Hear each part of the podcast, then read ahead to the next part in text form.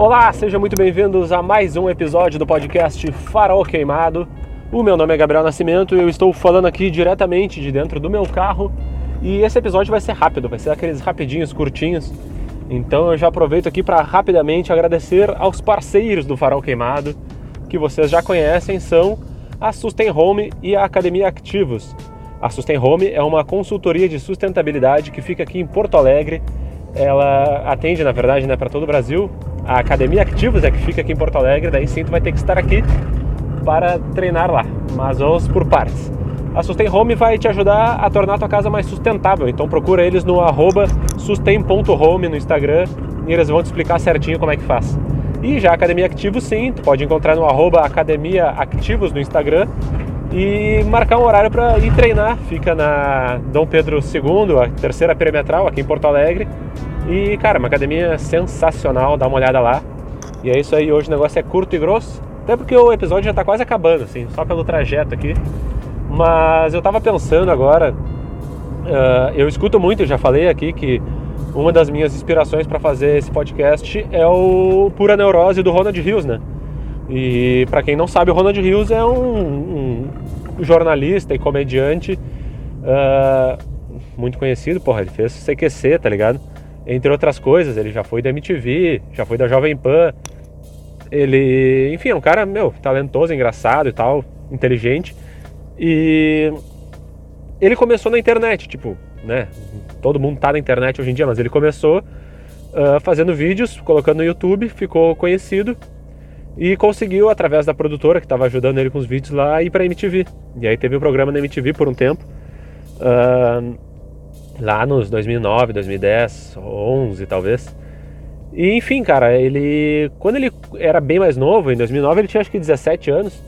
Ele fazia, cara, vídeos falando sobre assuntos variados, assim, ele era um dos desses primeiros assim aqui no Brasil que fez esse tipo de vídeo, assim, uh, falando sobre assuntos variados, olhando para a câmera ali assim, sem grandes coisas, um fundo branco, uma camisa branca, era um negócio bem simplão, mas ele era engraçado, ele falava de um jeito engraçado sobre assuntos e falava algumas barbaridades, assim, como né, aquela coisa de adolescente, guria adolescente, tipo do final dos anos 2000 ali, uh, não tinha muita preocupação com o que hoje nós chamamos de politicamente correto e que é visto por uma parcela bem escrota da população como algo negativo, tá ligado? Do ser politicamente correto, ou seja, uh, né, uh, retidão nas suas colocações políticas, ou sei lá.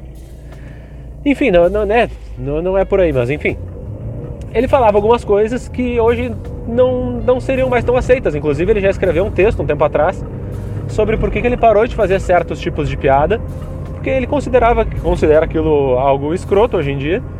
E quando ele fazia, ele simplesmente tinha uma cabeça de um adolescente. Enquanto que humoristas hoje em dia, adultos, homem velho já, tipo o Danilo Gentili, ou sei lá, uh, seguem fazendo umas piadas bem escrotas, assim, tipo, e o pessoal, ah, não, mas ah, isso é engraçado e tal. Cara, sei lá, tem gente que realmente acha. E aí eu vi que, que esses tempos eu tava vendo um vídeo do Ronald Hills e depois eu vi um negócio de um outro humorista lá, que eu não lembro o nome, falando sobre o Ronald Hills e dizendo que ele jogou a carreira dele no lixo ou algo assim, quando ele se rendeu ao politicamente correto. Ah, porque ele era um dos caras mais engraçados e que agora ele é um esquerdista preocupado em agradar as feministas, tá ligado? Tipo, análise mais rasa do que, sei lá, um Pires. E o lance, cara, é que ele, ele continua sendo engraçado. O Pura Neurose, o podcast dele é bem engraçado, tá ligado? Ele continua falando algumas barbaridades. Só que agora, meu, num tom muito mais maduro e responsável, tá ligado? Tipo, quando ele fala as barbaridades, tu sabe uh, que ele tá falando aquilo ali como barbaridade. Outras coisas antigamente parecia que era realmente a opinião dele tal. Ainda que por vezes fosse, por outras era realmente um exagero cômico, assim, sabe? E o pessoal, cara, eu percebo que, tipo, eu comecei a acompanhar ele quando eu era adolescente, quando eu tinha 14 anos. E eu amadureci. E eu percebo que parte do público dele não amadureceu e reclama do fato de ele ter amadurecido. Essa eu pensei depois da edição, então virou o título do episódio e eu decidi inserir nesse exato momento aqui. Você já ouviu falar na Síndrome de Peter Pan? É essa condição que eu acabei de diagnosticar em grande parte do público, que na verdade é isso, quando o público não amadurece junto com o seu ídolo e mais, não quer amadurecer. E mais, critica o ídolo por ter amadurecido e mudado.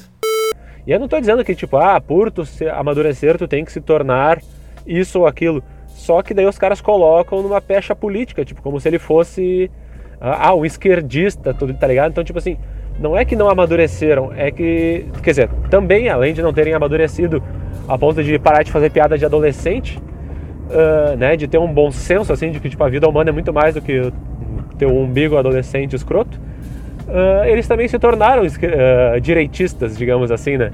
Se tornaram esses caras aí que são, às vezes, assim, um, um quase que uma, uma generalização desse tipo de escrotidão, tá ligado?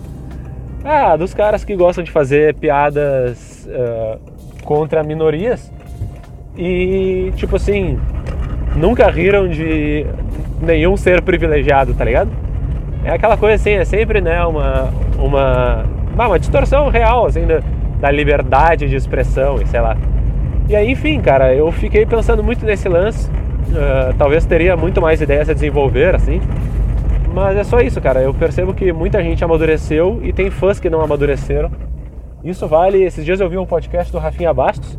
O próprio Rafinha Bastos mudou bastante, ainda que ele conserve algumas de suas posições quanto à liberdade de expressão e tal, das quais eu não concordo totalmente, mas entendo também o, o, a posição dele de defender aquilo, que faz algum sentido e por vezes não faz.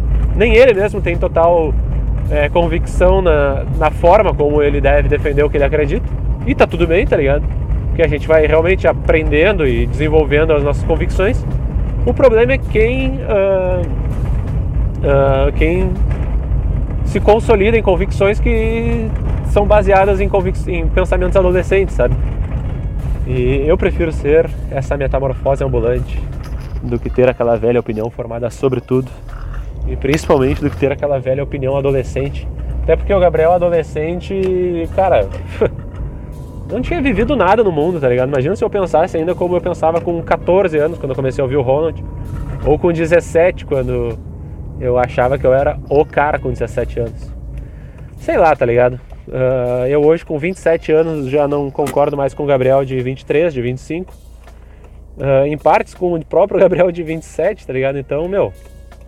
Uh, esse episódio tá acabando. Eu tinha 8 minutos que eu tinha pensado, então tá mais ou menos, né? Perto. Eu já cheguei no lugar onde eu tinha que chegar, mas agora estou esperando. E então ainda tem alguma coisa aí para falar, talvez uma maneira melhor de finalizar isso daqui. É porque eu me distraí justamente em questão de trânsito, porque agora eu prefiro muito mais falar quando eu estou dirigindo do que falar quando eu estou parado, porque quando eu estou parado, eu preciso ficar olhando para os lados para ver, ah, se não vem alguém, quem é que tá andando pela rua e tudo mais. Quando eu estou dirigindo, tipo, eu estou cuidando do trânsito, tá ligado? É muito mais, para mim é muito mais tranquilo assim. Uma coisa quase que automática. Inclusive, isso é muito doido, né? A direção como uma coisa quase que automática. Aliás, ah, para finalizar, vou deixar essa, essa reflexão para vocês aí. Eu comecei o podcast há quase um ano, né? E um ano atrás, em 4 de setembro de 2020, a gasolina aditivada estava 4,69. Hoje é dia 21 de agosto de 2021 e a gasolina está R$ 7,00. Fiquem com essa reflexão aí e paz na terra.